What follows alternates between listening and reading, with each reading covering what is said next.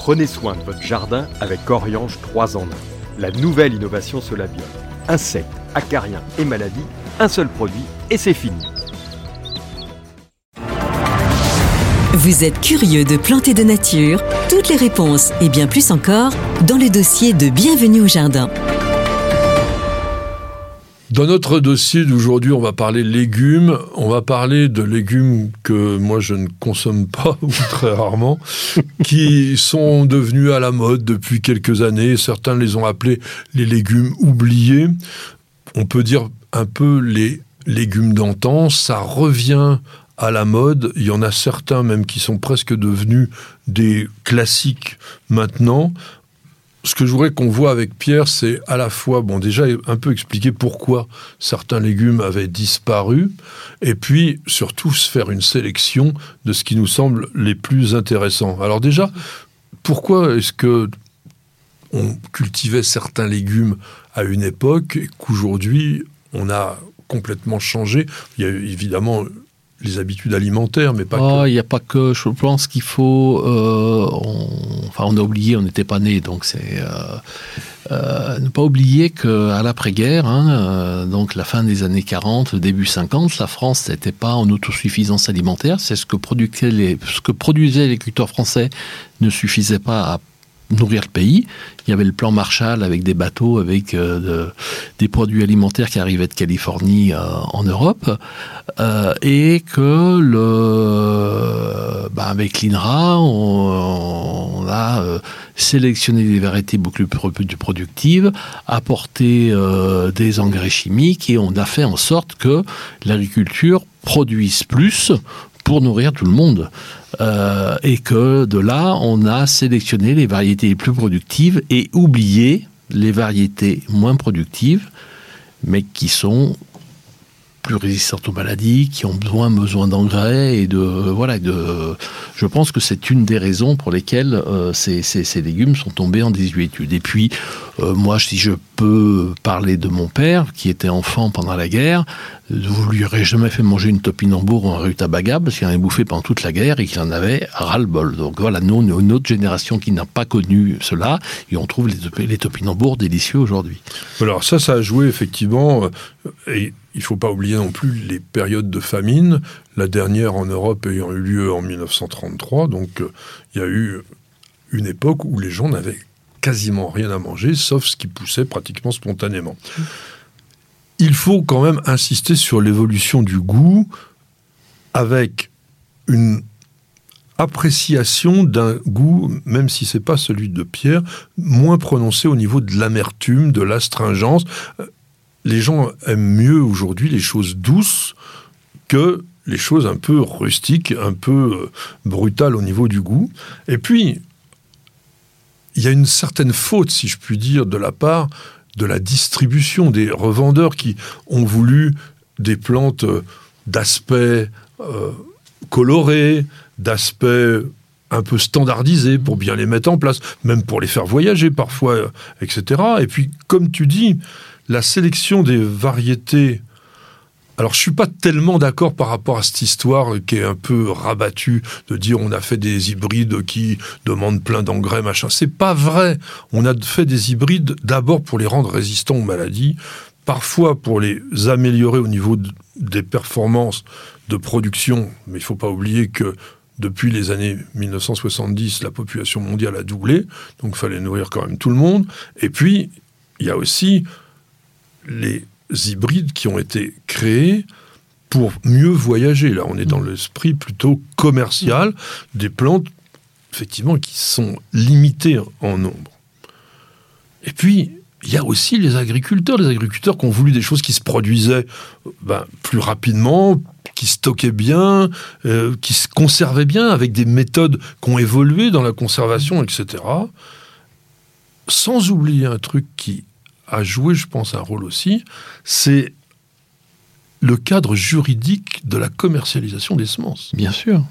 Ça, ça a joué un rôle. Oui, pas, que des semences. Il y a encore pas si longtemps, les agriculteurs ne pouvaient pas vendre une pomme qui était grêlée, une pomme qui avait un défaut, alors qu'elle était très bonne pour la consommation. Je ne parle pas des pommes abîmées par de la tablure, d'une pomme qui était vraiment tout à fait saine, mais comme elle avait des défauts, elle était un peu rue, on n'avait pas le droit de la vendre. Aujourd'hui, la législation a changé. On a le droit, mais on la vend toujours pas parce que le consommateur n'a pas changé son regard. Ah bah, certains, ça commence à bouger un peu. Doucement.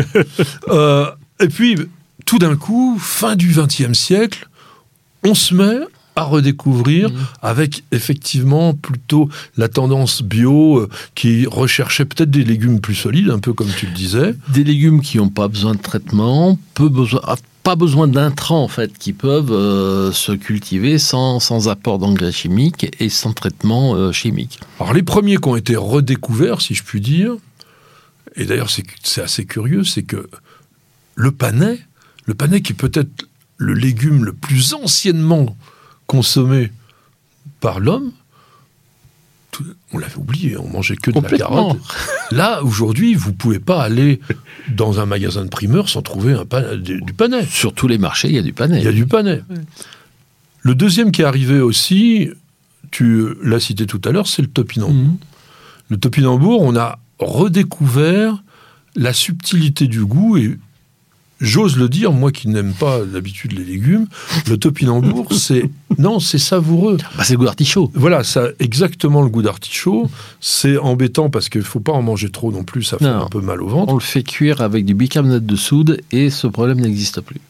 Vraiment? Ah oui, tu mets un peu de bicarbonate de soude euh, quand tu le fais euh, quand, euh, Ah. dans l'eau et tu n'as plus ce problème. Eh bien, écoutez ce que vous dit Pierre, il a raison. Et puis, et puis l'engouement, c'est les cucurbitacées. Là, il y a eu une redécouverte. Le, le pâtisson, c'était complètement oublié, alors que c'était lui aussi un des premiers fruits, enfin, fruits-légumes, Mm. que l'homme avait cultivés. Après, il y a aussi, bah, on parle des cucurbitacées, c'est sûr que le butternut et le petit marron, bah, ce qu'il faut voir aussi, c'est que c'était tellement simple à cuisiner. Oui, mais le butternut, c'est relativement récent. Oui, oui, non, mais ce que je veux dire, c'est des légumes qui sont tellement faciles à cuisiner que c'est- il y, y a ça qui rentre aussi en ligne de compte, je, je- je pense. hein.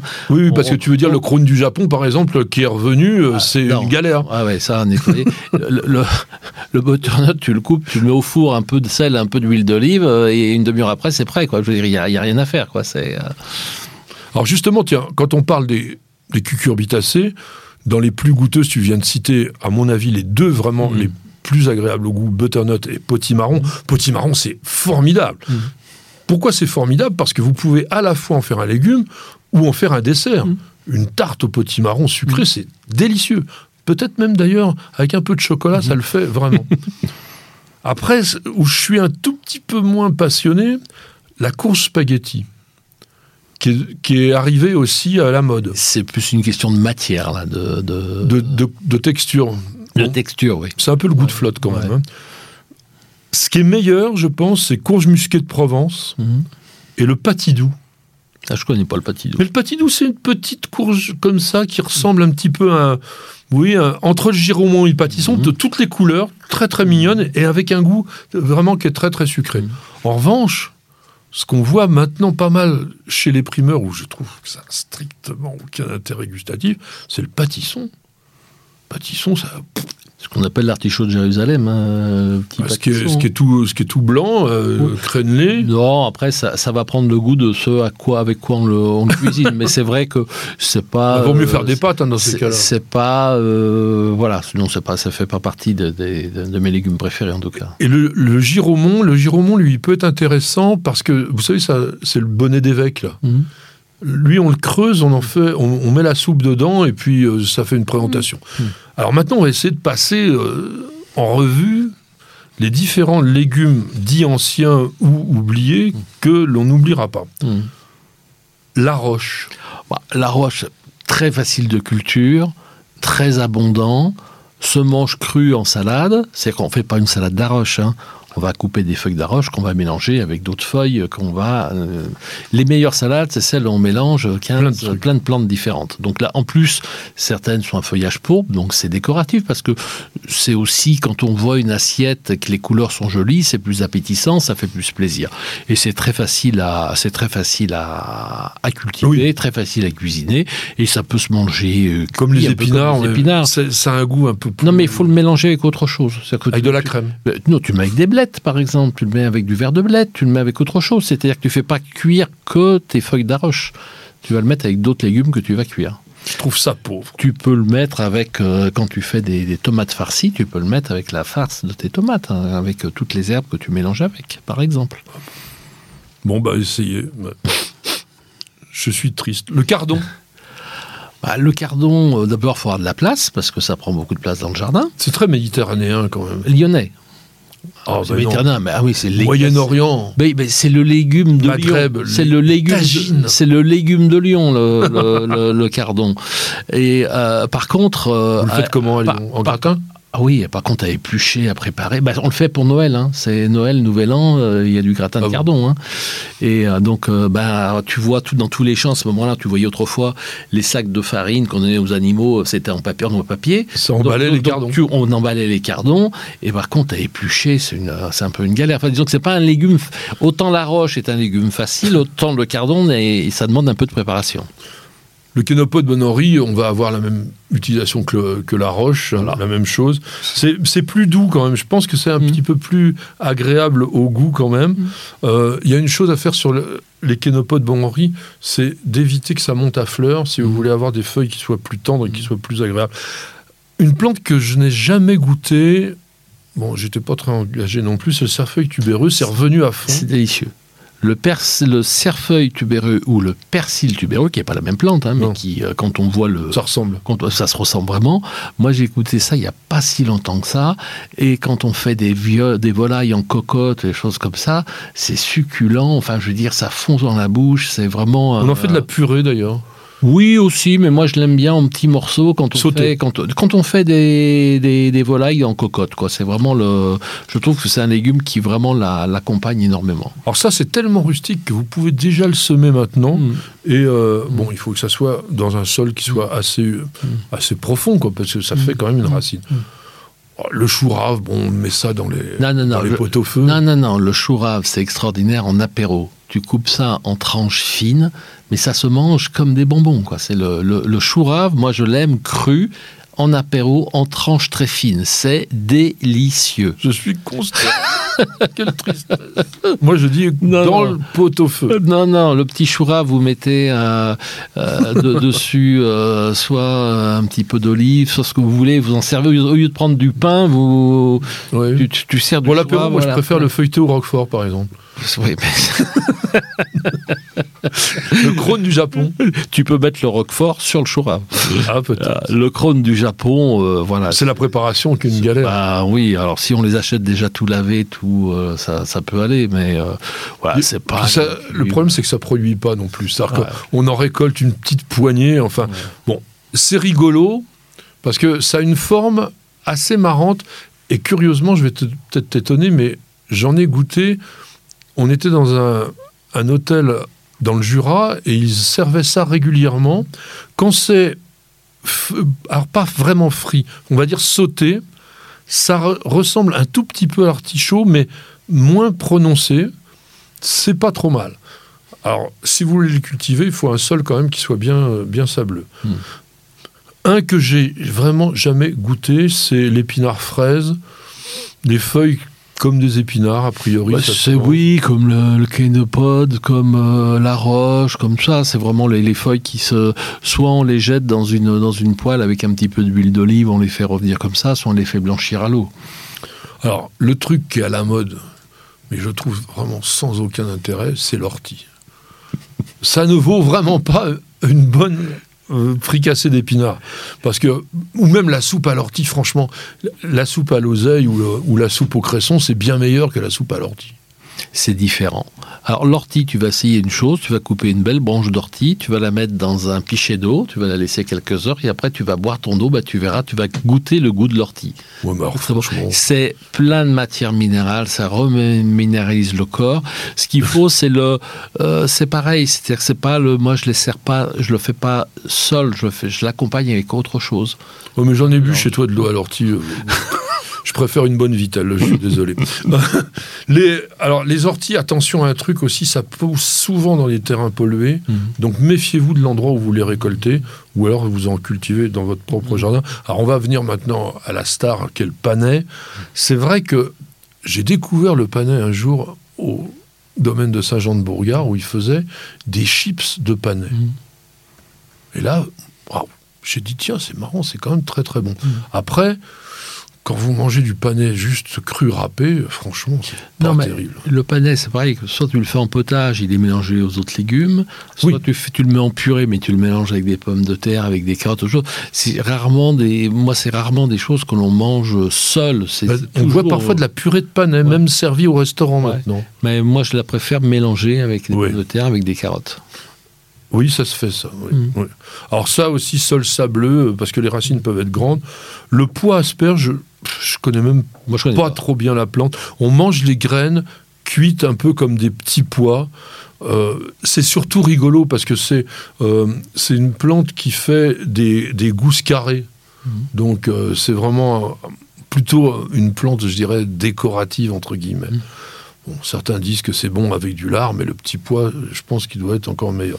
Ah, le pourpier, alors qu'une plante sauvage, quand il est très très jeune, on peut en faire des, oui, de- des salades tout simplement. Bah, on le met en salade, toujours pareil, on ne, le mange, on ne mange pas que du pourpier. On le mélange avec le reste. Et ça, c'est très bon.